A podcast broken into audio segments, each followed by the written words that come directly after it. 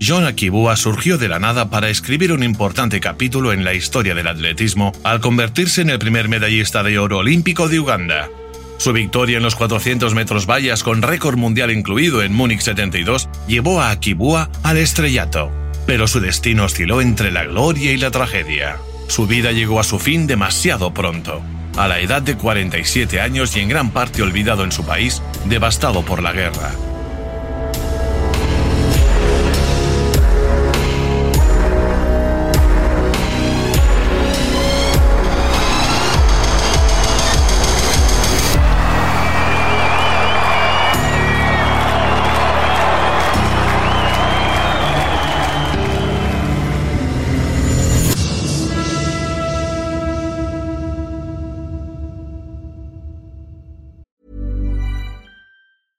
I'm Sandra, and I'm just the professional your small business was looking for. But you didn't hire me because you didn't use LinkedIn jobs. LinkedIn has professionals you can't find anywhere else, including those who aren't actively looking for a new job but might be open to the perfect role, like me. In a given month, over 70% of LinkedIn users don't visit other leading job sites. So if you're not looking on LinkedIn, you'll miss out on great candidates like Sandra. Start hiring professionals like a professional. Post your free job on linkedin.com/people today.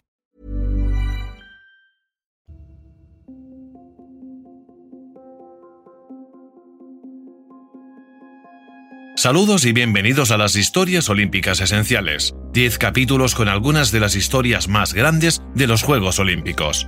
Esperamos que disfrutéis de cada episodio y que no olvidéis suscribiros y visitar nuestra plataforma de podcasts donde podréis disfrutar de todos los capítulos.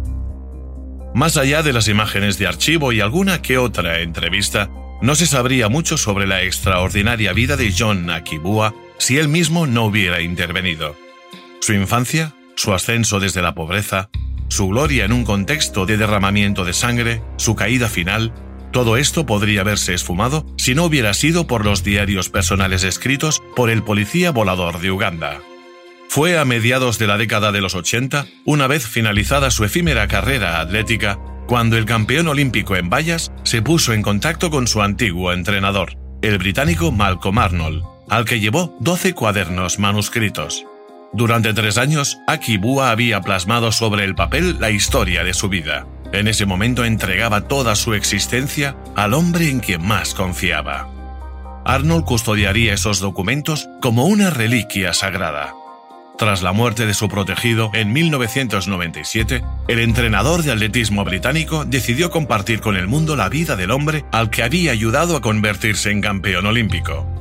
Arnold le dio los cuadernos a David Cohn, a quien había conocido cuando el periodista de The Guardian estaba escribiendo de manera anónima la autobiografía de Colin Jackson, otro de los atletas de Arnold. Arnold le prometió a Cohn la asombrosa historia del increíble viaje de un individuo hacia la grandeza deportiva que acabaría con su descenso a los infiernos en la Uganda de Idi Amin. Los escritos del exatleta olímpico formarían la base del extraordinario documental de Daniel Gordon, La historia de John Akibua, una tragedia africana, coescrito por Cohn y emitido por la BBC en 2008.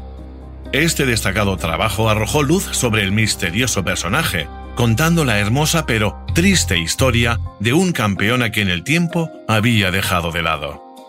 La floreciente carrera de Akibua fue destruida por la tormentosa historia de Uganda y por la política internacional.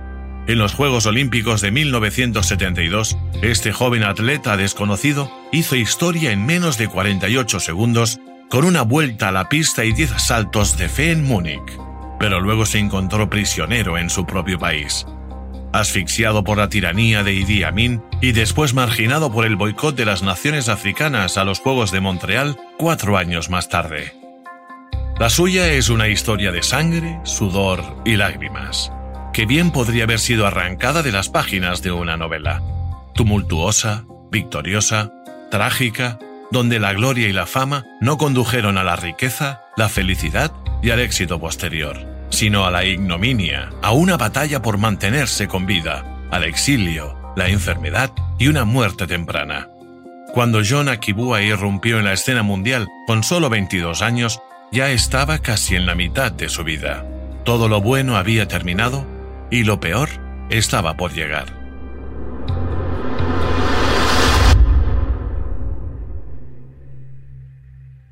Así comienzan sus cuadernos, describiendo la infancia de Akibua en el norte de Uganda. Nacido en 1949, Akibua creció en una pequeña aldea en el distrito tribal de Lango, con sus 42 hermanos y hermanas. Su padre, un jefe local, tenía nueve esposas y vivió una vida legendaria. Fue a través de uno de sus múltiples familiares como experimentó por primera vez el atletismo. Uno de sus hermanos mayores, el triplista Lawrence Okwang, compitió en los Juegos de Melbourne en 1956. Durante su infancia, al joven Akibua le sobraban incentivos para animarse a correr. Todavía recuerdo que nuestro padre solía competir con nosotros por dulces. El ganador de la carrera era el que obtenía más. Yo era un niño de piernas largas, pero no lo suficientemente rápido para ganar los dulces. Era demasiado lento. La muerte de su padre, cuando tenía 15 años, le propinó el golpe más duro que pueda recordar. Tuve que dejar la escuela, asumir la responsabilidad de ganar dinero y ayudar a mamá a alimentarnos. En Uganda, en la década de 1960, Pocos niños cruzaban los límites de su aldea y mucho menos descubrían lo que el resto del planeta tenía que ofrecer. Sin la determinación de su madre, la trayectoria de Akibua probablemente no habría diferido mucho de ese estándar. Nuestra madre lo inspiró. Ella dijo, Eres un hombre joven, si te quedas aquí te vas a pudrir. Sal al mundo y busca oportunidades para desarrollar tu talento. Explica su hermano Paul Bua en el documental de la BBC. A medida que el país se independizaba de su potencia colonial, Gran Bretaña, Akibua también extendía sus alas. Dejó su pueblo para ir a la capital, Kampala, en busca de aventuras. Por su falta de educación estaba destinado a instalarse en un barrio pobre, pero su talento como deportista pronto le abriría puertas. Después de brillar en una competición de fútbol en la que jugó descalzo, Akibua fue reclutado por la policía, que siempre estaba a la caza de deportistas en buen estado físico. El sistema ugandés animaba a los oficiales a entrenarse y mantenerse en forma, un legado de la organización británica del que se beneficiaría Akibua. Sus preferencias se inclinaban hacia el fútbol o el voleibol, pero su don era el atletismo. Esto le situaría en el camino hacia la gloria. Mi viaje hacia la fama deportiva comenzó cuando me uní al club de atletismo de la policía. Nos levantábamos de manera obligatoria a las 5.45. En aquella época comenzaba a ser consciente de mi potencial y en mi cabeza se amontonaban ideas sobre lo que eso podía significar. En el campo de la policía participé en siete pruebas y gané cinco.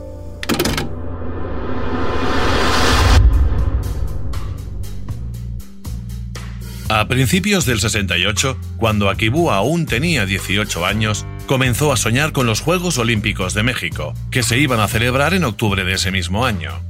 Fue en ese momento cuando Malcolm Arnold aterrizó en Kampala.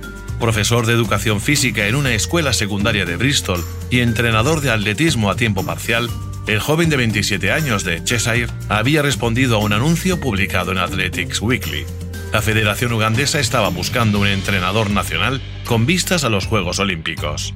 Arnold fue citado para una entrevista en Trafalgar Square. Consiguió el trabajo y se mudó a Kampala con su esposa y sus dos hijos. Fue el comienzo de lo que luego describió como la aventura más loca de su vida. En Uganda, el británico descubrió otro mundo. Más allá de la pobreza y las condiciones básicas de vida, encontró pistas de hierba llenas de maleza y una infraestructura atlética casi inexistente, a años luz de los estándares internacionales. En sus notas, Akibua describe cómo él y sus compañeros atletas empezaron a notar que había un hombre blanco que observaba en silencio desde fuera de la pista. Mantuve las distancias. Después de todo, yo no era una estrella. Ese caballero era el entrenador nacional de atletismo de Uganda. Se llamaba Malcolm Arnold.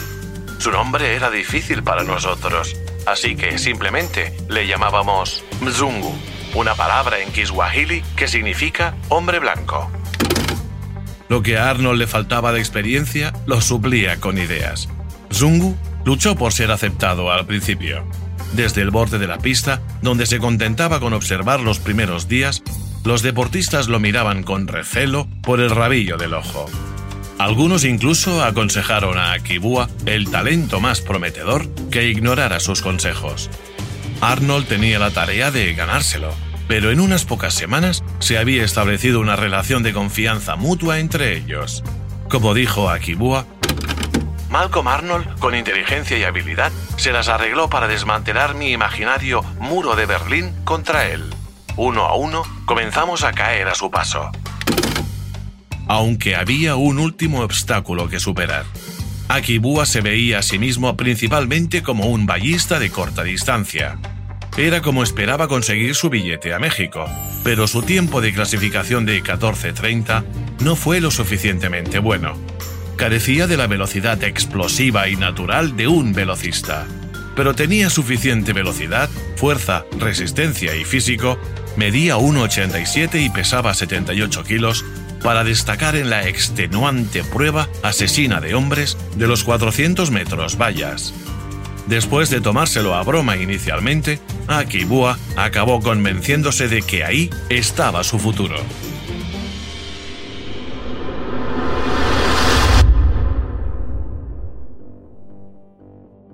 Cuando la gente dice que los 400 metros vallas es una de las pruebas más exigentes y complejas del atletismo, no está exagerando.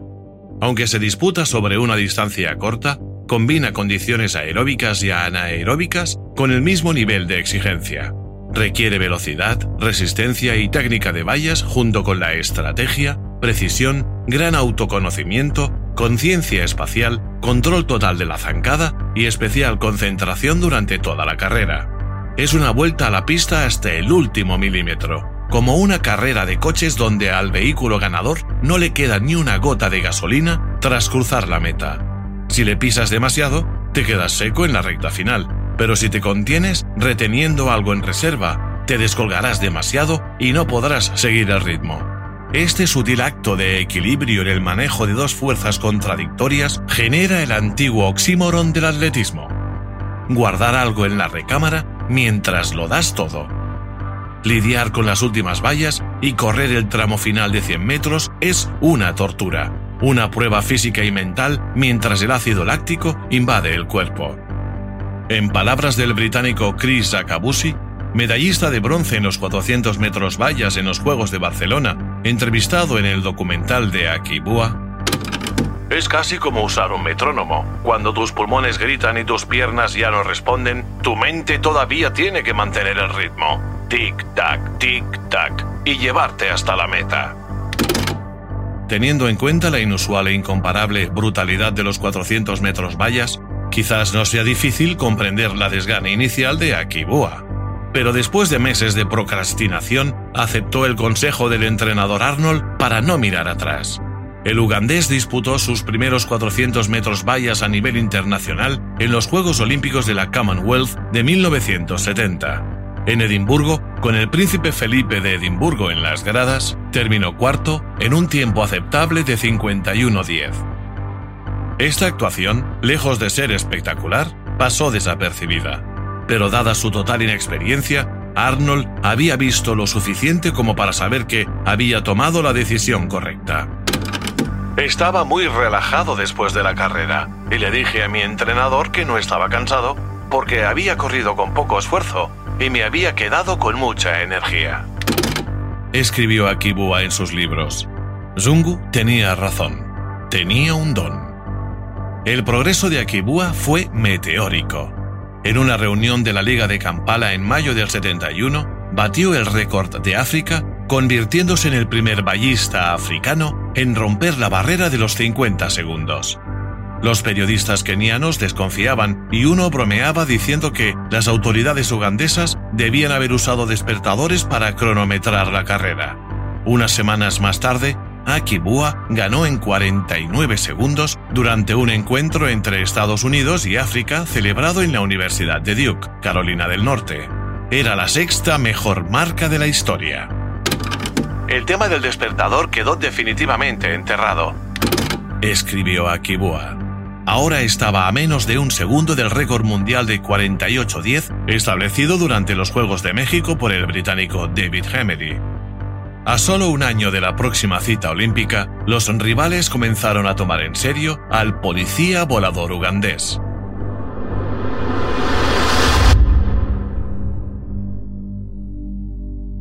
Ese mismo año, Uganda experimentó un punto de inflexión en su historia. Idi Amin Dada tomó el poder el 25 de enero de 1971 tras un golpe militar. El acceso al poder de este soldado de cuarenta y tantos años fue inicialmente bienvenido tanto en casa como en el extranjero. Occidente sintió que el expresidente había llevado a Uganda demasiado cerca de la Unión Soviética. Un memorando interno del Servicio Secreto Británico, que luego salió a la luz, confirmaría esto, describiendo a Amin que había servido en el ejército británico como un tipo espléndido y un buen jugador de rugby. El mismo informe agregaba, No tiene nada en la cabeza y necesita que le expliquen las cosas en palabras de una letra.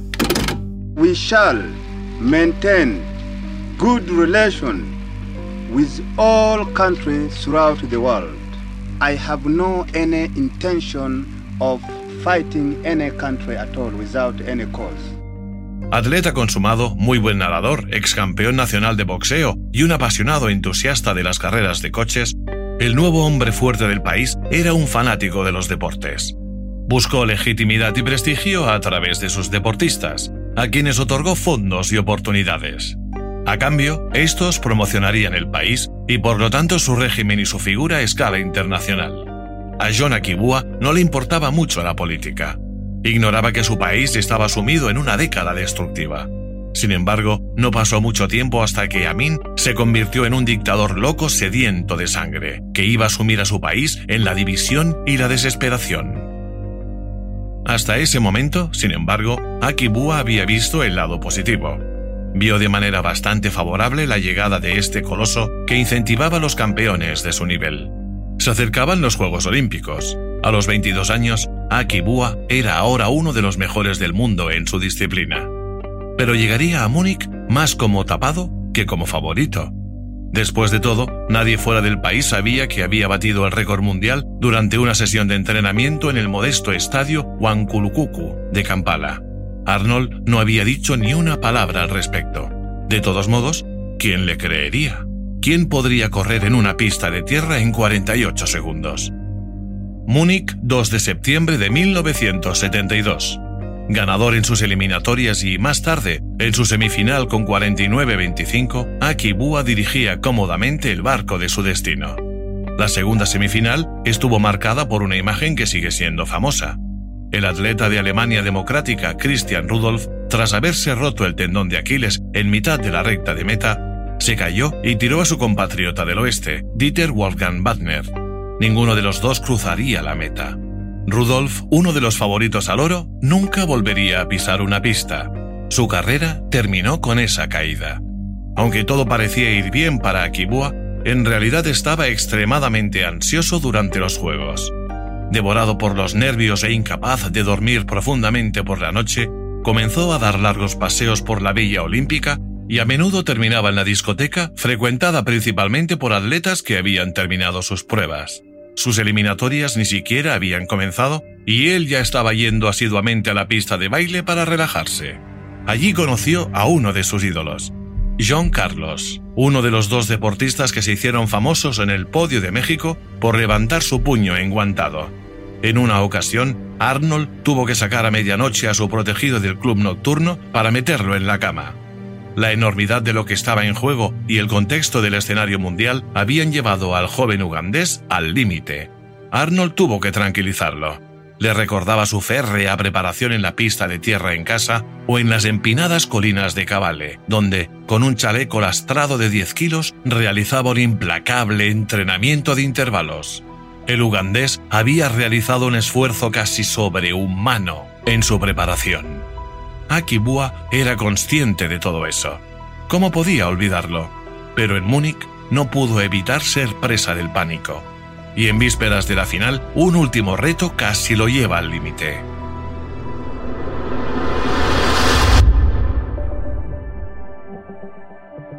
Poco antes de la medianoche, su entrenador fue a buscarle a su habitación.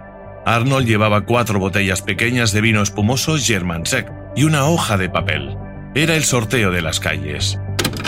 Mi cuerpo se puso rígido como si alguien me hubiera golpeado. Escribió Akibua.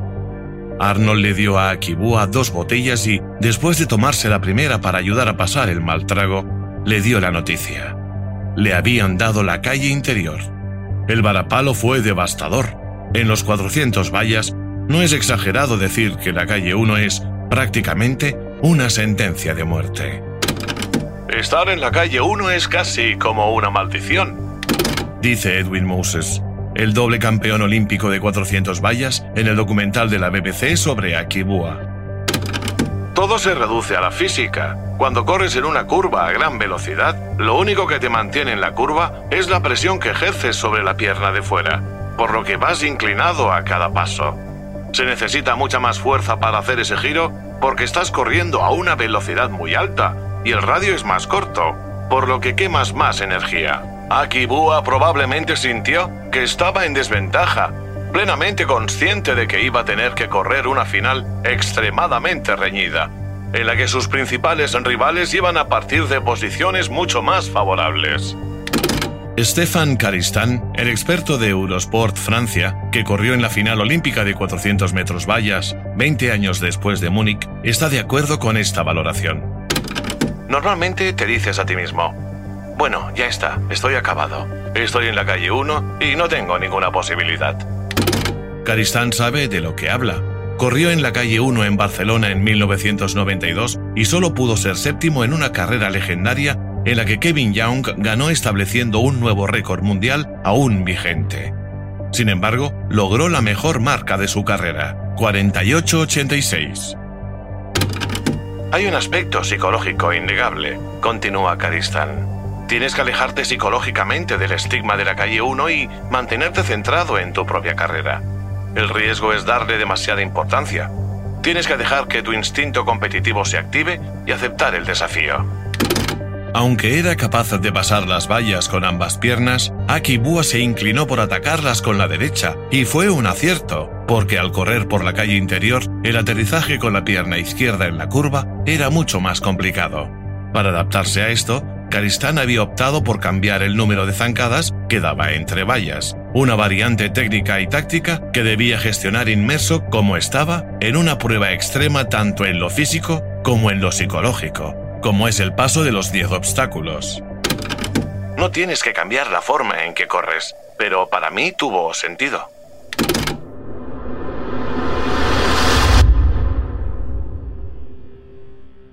De vuelta a Múnich en 1972, en vísperas de la final, Akibua esperaba encontrar consuelo en el descanso, pero su noche estuvo plagada de sueños en los que se enfrentaba a David Hemery en la final. Su imagen me aterrorizaba, escribía más tarde. A la mañana siguiente no pudo desayunar nada sólido en el día más importante de su vida. Estaba helado y temblaba mientras me ponía el chándal, encendiendo cigarrillos con nerviosismo a veces por el lado equivocado. Según Akibua, Arnold seguía preguntando a su pupilo si se encontraba bien. Ante lo que parecía una tarea insuperable, Arnold finalmente encontró las palabras para calmarlo. Diez minutos antes de la final, Zungu dijo una frase que nunca olvidaré. Casi una orden que me hizo superar todos mis nervios y miedos. Me dijo, estás en la final. Una de ellas es tuya. Nunca mencionó la palabra medalla. En menos de 50 segundos, Akibua iba a descubrir de qué estaba hecho. El talento, la técnica y el trabajo duro pueden hacerte correr más rápido, pero conquistar un título y llevarte una medalla de oro, se necesita algo más, especialmente en la prueba conocida como la asesina de hombres, los 400 metros vallas. Como explica Akabushi, cuando entras en el estadio para la final, Solo unos pocos tienen el talento, la disciplina y la habilidad de lograrlo. Cuando saltan a la arena, cuando se trata de hacerlo o morir, cuando hoy no es mañana, solo unos pocos muestran esa determinación y logran estar concentrados y canalizar todas sus energías para llevarse ese oro a casa. Solo a unos pocos se les alinean todos los astros para cruzar en primer lugar la línea de meta. John Akibua y David Hemery poseían todas las virtudes necesarias para sobrevivir a la prueba asesina de hombres, los 400 metros vallas. Al salir a la pista del Olympia Stadium ese día, Akibua estaba a punto de demostrarse a sí mismo y desvelar al mundo de qué pasta estaba hecho. Mientras que sus rivales parecían tensos y concentrados, Akibua saludó a sus amigos e incluso bailó en la pista antes de la final. Las últimas palabras que me dijo mi entrenador fueron, ¿sabes a qué has venido aquí? No mires a nadie, solo corre tu carrera. Reveló más tarde. Saliendo de los tacos como un proyectil de la boca de un cañón, el campeón vigente y poseedor del récord mundial Hemery despegó en la calle 5 a un ritmo aún más rápido de lo que lo había hecho en México. El inglés pasó por los 200 metros a todo trapo, en 22.80, pero aún estaba codo con codo con el estadounidense Ralph Mann. Nada podía separar a estas dos estrellas tras años de entrenamiento con los mejores recursos que se pueden tener. A la salida de la última curva, justo antes de los últimos 100 metros, Hemery se llevó una sorpresa. Akibua asomaba por la calle interior. Todavía estaba allí. Entonces sucedió lo imposible. Entre el octavo y el noveno obstáculo, el ugandés abrió un hueco, dando la impresión de que estaba claramente acelerando. Una ilusión óptica. Nadie gana velocidad en la recta de meta de los 400 metros vallas. Los demás simplemente estaban perdiendo impulso, pero de manera más acusada. Pero Akibua, de alguna manera, logró mantener su impulso y fluidez mientras Gemery se tensaba. Lejos del codiciado doblete, el defensor del título caería hasta el tercer lugar por una centésima de segundo respecto a Mann, alcanzando las medallas por un suspiro. Mientras tanto, al frente y jugando en otra liga, Akibua volaba hacia la meta. Con la emoción del momento, el ugandés continuó su trayectoria incluso después de tener la victoria asegurada, saltando el primero de los obstáculos por segunda vez antes de detenerse para mirar la pantalla gigante. Lo que vio fue asombroso. 47-82. Un nuevo récord mundial. El primer récord del mundo que caía en los Juegos de Múnich. Tras caer la barrera de los 50 segundos en 1956, se necesitaron otros 12 años para bajar de los 49. Pero Akibua, que solo llevaba dos años y medio entrenando esta prueba, se había convertido en el primer hombre en correr por debajo de los 48 segundos lo que llevó la distancia a una nueva era. David Henry looks at the scoreboard where his world record has vanished. Lo hizo de maravilla. Eso es lo que recuerdo. Está realmente asombrado por el margen de su victoria, que fue bastante considerable especialmente corriendo por la calle 1. Lo que hizo simplemente rozó la perfección. Comenta Arnold en el documental.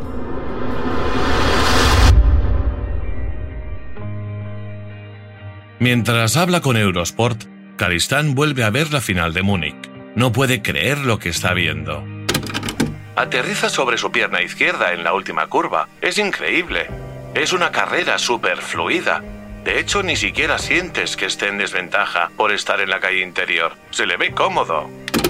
Se estima que correr por la calle interior equivale a una desventaja en el crono de 2 a 3 décimas de segundo lo que hace que la actuación de Akibua en Múnich sea aún más asombrosa. Hasta la fecha, solo otro atleta ha podido ganar una final olímpica desde la calle 1, Angelo Taylor en Sydney 2000, pero vale la pena añadir que el tiempo del ugandés, logrado con unas zapatillas de clavos Puma de dos años, hubiera sido suficiente para que Akibua hubiera ganado una medalla en los Mundiales de 2019 y también en nueve de las once finales olímpicas que siguieron a su coronación en Baviera. Además de su medalla de oro y el récord mundial, la actuación de Akibua destacó por la forma en que celebró su hazaña. Después de ver su tiempo en la pantalla gigante, el radiante campeón siguió trotando con la espalda recta, saltando uno tras otro obstáculos imaginarios mientras saludaba a la multitud. Lleno de energía y con la bandera de Uganda de un espectador en la mano, continuó por la pista esquivando a un oficial para el deleite del público mientras sus rivales seguían en el suelo tratando de recuperarse del esfuerzo. Sin saberlo, Akibua había comenzado la tradición de la vuelta de honor del vencedor. Después de una segunda vuelta a la pista, finalmente vio a Malcolm Arnold. Su mirada exacerbó mis emociones, me derrumbé y lloré brevemente. Escribió. Era difícil pensar que, en 72 horas, se derramaría sangre sobre los anillos olímpicos durante el trágico secuestro de varios miembros de la delegación israelí. I'm sure the public will agree that we cannot allow a handful of terrorists to destroy this nucleus of international cooperation and goodwill. The games must go on. Para la gran mayoría de la prensa internacional, ese fue el día en el que conocieron el nombre y el rostro de John Nakibua. En sus intervenciones en los medios después de su victoria, el nuevo campeón olímpico habló sobre las nueve esposas de su padre y los numerosos hermanos y hermanas que tenía en casa. También reveló detalles de sus brutales regímenes de entrenamiento que, incluso él, reconoció que no eran naturales. La humildad y dedicación de un campeón desconocido se revelaron al mundo.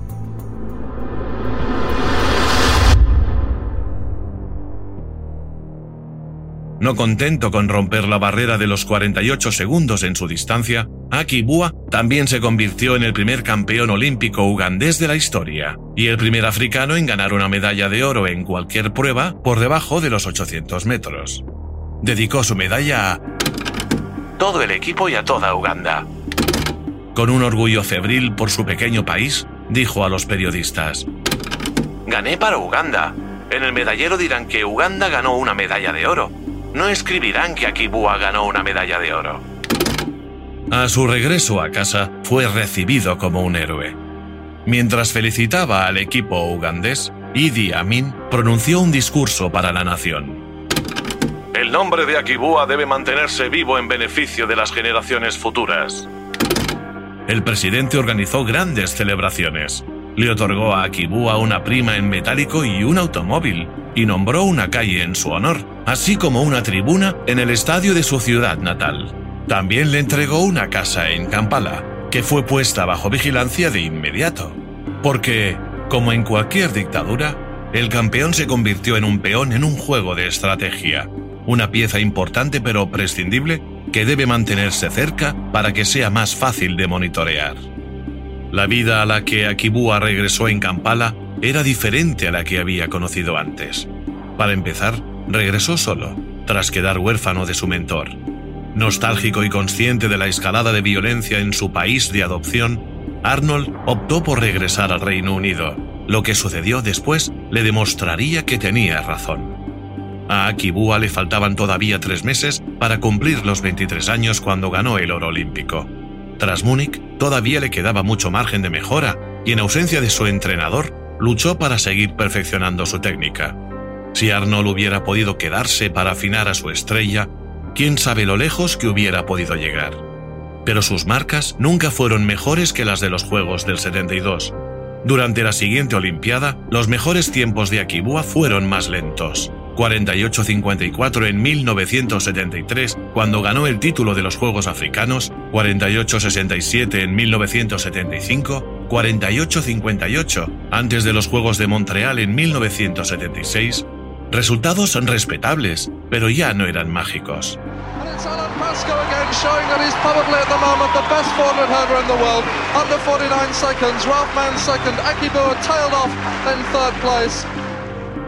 Los acontecimientos de Uganda tampoco le favorecieron. Amin se volvió cada vez más cauteloso con la popularidad de su campeón.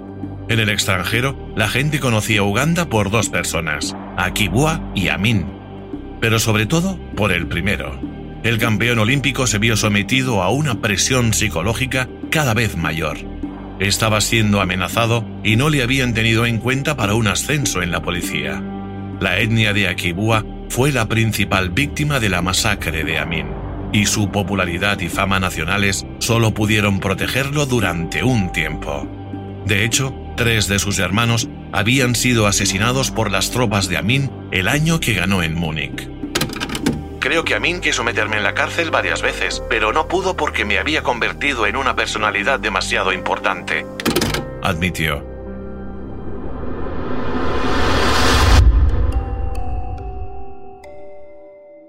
La defensa de su título olímpico en Montreal se convirtió en el principal objetivo de Akibua.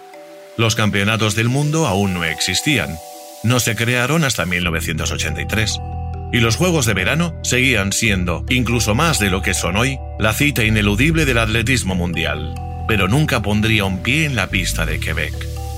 Akibua quizás no había estado nunca demasiado involucrado en la política, pero fue la política la que apagó su sueño de ser bicampeón olímpico. Menos famoso que los de Moscú 80 y Los Ángeles 84, el boicot de los Juegos de Montreal privó a los atletas de 22 naciones africanas de la oportunidad de competir. Estos países protestaban contra la presencia de Nueva Zelanda por haber jugado varios partidos de rugby contra la Sudáfrica del apartheid.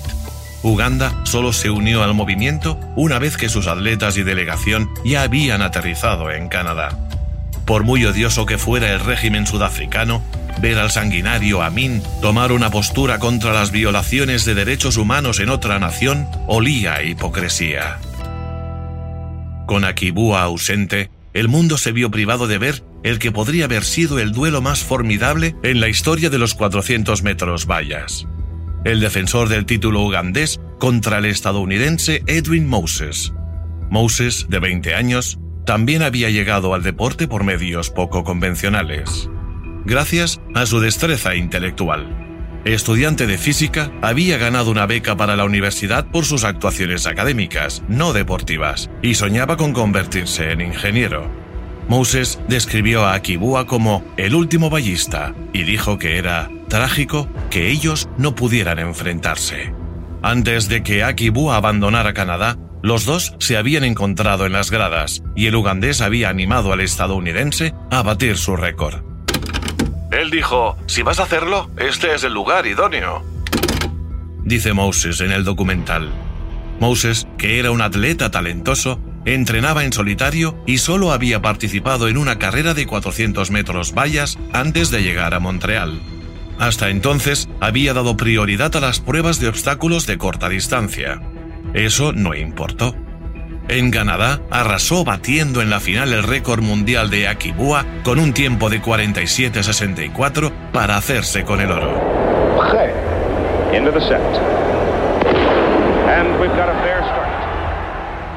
Fue el nacimiento del que ha sido posiblemente el mayor especialista de 400 metros vallas de la historia. Hay pocas dudas de que Moses probablemente se habría impuesto al ugandés, pero habría valido la pena ver el duelo. Para Akibua, Montreal siempre sería una herida no cicatrizada, pero para Moses era un eterno lamento. No había podido cruzar espadas con el hombre que le había inspirado a correr.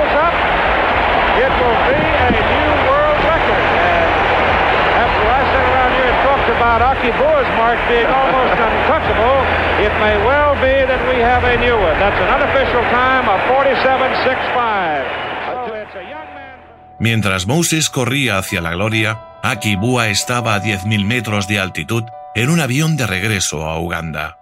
Cuando aterrizó, un amigo periodista le dijo que Edwin Moses había ganado. Tu récord se ha esfumado, dijo.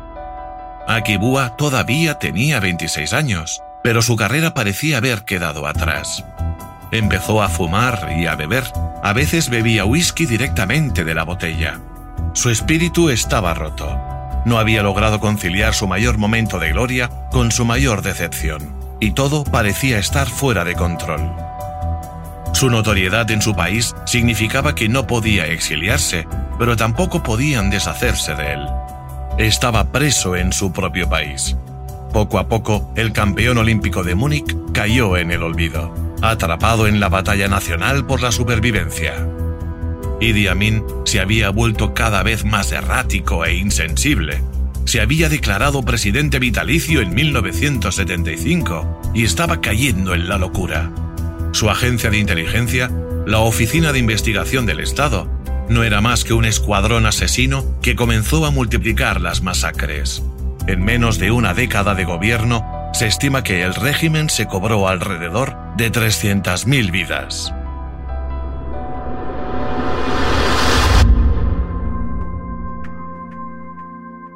En 1979, Uganda era un país en ruinas. Aislados de Occidente, los precios del café se habían derrumbado y Amin había expulsado a decenas de miles de asiáticos y antiguos colonos que dirigían la mayoría de los principales negocios.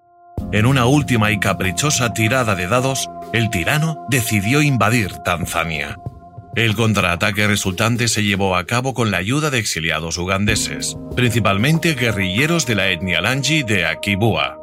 Aplastó al ejército de Amin y obligó al presidente a huir en abril.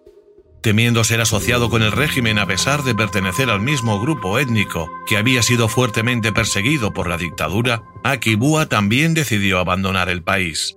Huyó con su primo, el futbolista Denis Abua, jugador de la selección de Uganda, se dirigieron a Tororo, en la frontera con Kenia, donde la esposa embarazada de Akibua, Joyce, y sus tres hijos los habían estado esperando durante dos semanas.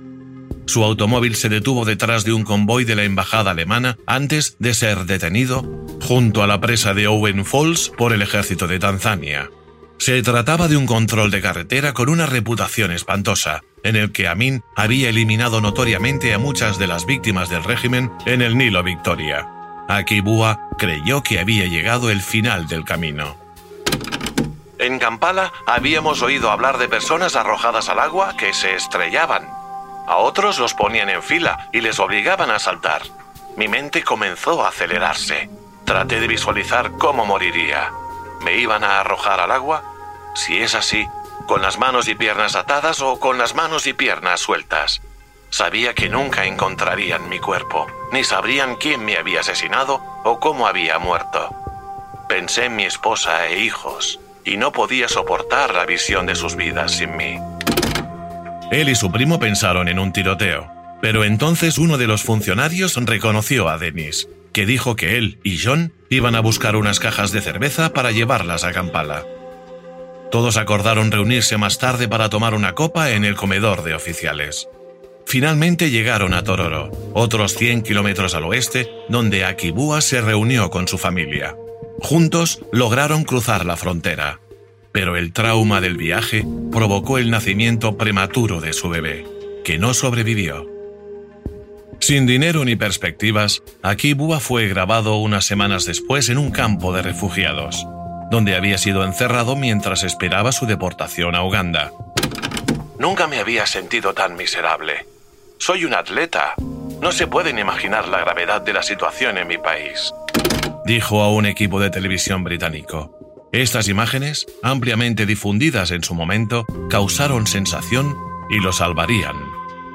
Al enterarse de la difícil situación de Akibua, Armin Dassler, el director de la empresa deportiva Puma, su antiguo patrocinador, decidió ayudarlo. Dassler organizó personalmente su asilo en Alemania Occidental donde le dieron un trabajo en el departamento de marketing deportivo de Puma, precisamente en Múnich. Akibua y su familia se establecieron en la misma ciudad donde él había gobernado el mundo menos de ocho años antes. Regresó a los Juegos de Moscú en 1980. Con una preparación mínima y con la cabeza en otras cosas, no avanzó más allá de las semifinales. Su tiempo de 51-10 estaba muy lejos de la marca con la que había roto la barrera de los 48 segundos y puso fin a su carrera en el atletismo. En 1983, Akibua regresó a una Uganda pacífica pero inestable, diezmada por años de guerra y disturbios civiles. Incapaz de abrir la academia deportiva ni la tienda que deseaba, trabajó una vez más en la policía y se convirtió en el entrenador nacional del equipo de atletismo su último vínculo con un pasado glorioso en gran parte olvidado. La última vez que vio a Malcolm Arnold, el ex aprendiz, tenía un regalo para su antiguo maestro, como luego confirmó el inglés en el documental de la BBC. Vino a Gales, donde yo trabajaba como seleccionador nacional, y me enseñó estos 12 cuadernos. Me los presentó como la historia de su vida, todo escrito a lápiz, en inglés, brillantemente escrito teniendo en cuenta que era su tercero o cuarto idioma. Fue algo asombroso. En esas páginas estaba toda su vida, desde su infancia en su aldea hasta su huida a Kenia. Quería que Arnold salvaguardara su historia para la posteridad.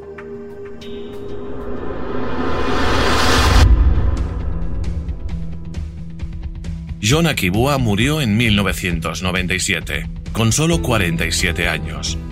Sufría de dolores abdominales provocados por la cirrosis había estado enfermo durante varios meses y todavía estaba de luto por la muerte de su esposa, que había fallecido dos años antes. Le sobrevivieron 11 niños que quedaron huérfanos sin la red de seguridad de un estado del bienestar. Uganda le celebró un funeral de Estado. Fue una conmovedora coincidencia que Malcolm Arnold se enterara de la muerte de su amigo y protegido mientras estaba en el Olympia Stadium de Múnich, entrenando al equipo británico en la Copa de Europa. Después de entrenar a Akibua, Arnold se convirtió en uno de los mejores entrenadores de atletismo del mundo. Durante una carrera que abarcó 11 Juegos Olímpicos, entrenó a varios campeones olímpicos mundiales y europeos, incluido Colin Jackson, medallista de plata de los 100 metros vallas en Seúl 88. Pero nadie se ganó la admiración de Arnold más que Akibua, cuyo notable compromiso y capacidad para el trabajo no conocía límites. Trabajé con Colin Jackson durante 20 años. Nunca tuve esa oportunidad con John. Dice en el documental. Si hubiera podido trabajar con él durante 10 años, me pregunto a dónde habría llegado. Teniendo en cuenta que solo pudo entrenar adecuadamente durante dos temporadas, lo hizo bastante bien, ¿no? Si pudiéramos teletransportarlo de su época en los 70 hasta ahora, todavía sería un ganador. No fue hasta 2012, con la coronación de Stephen Kiprotich en la maratón por las calles de Londres, cuando Uganda lograría la segunda medalla de oro de su historia olímpica. Entonces resurgió el nombre de John Nakibua, como lo había hecho cuatro años antes con el lanzamiento del documental de Daniel Gordon. Lamentablemente, fue necesaria esta extraordinaria película para sacar el nombre de Akibua del ostracismo, incluso en su propio país especialmente en su propio país, según su primer entrenador, George Udeke. Ojalá la gente pudiera recordar la fama que John le dio a Uganda. Me siento triste porque lo que John debería haber dejado como legado es la excelencia en las pistas de atletismo. Debería ser una aspiración para todos querer ser John Akibua. En su momento causó sensación en el atletismo mundial, pero a medida que pasa el tiempo, creo que la gente lo ha olvidado, quizás demasiado rápido. Es una lástima que en otros países conozcan y hablen más de John Akibua que aquí, en Uganda. Edwin Moses no lo ha olvidado. La final de Múnich, que vio una y otra vez cuando tenía 17 años, le inspiró y le hizo soñar. Finalmente compitieron por primera vez en Londres el 31 de agosto de 1979, cuando Akibua había regresado tardíamente a la competición claramente corto de forma, terminó séptimo, tres segundos detrás de Moses, que fue el ganador. Pero fue a Akibua y a nadie más a quien el estadounidense abrazó después de la carrera, agarrándole del hombro e intercambiando algunas palabras. Moses siempre recordará ese momento. Tenía el máximo respeto por él. Si no fuera por él, yo no habría sido quien soy. Siempre será una figura histórica en la historia del atletismo.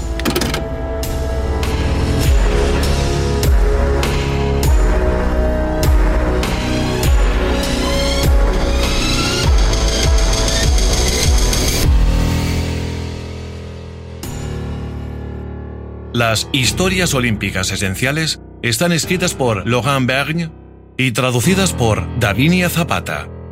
Narradas por Xavi Parellada.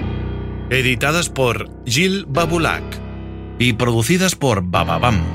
No olvides suscribirte y visitar nuestra plataforma de podcasts y disfrutar de todo el contenido.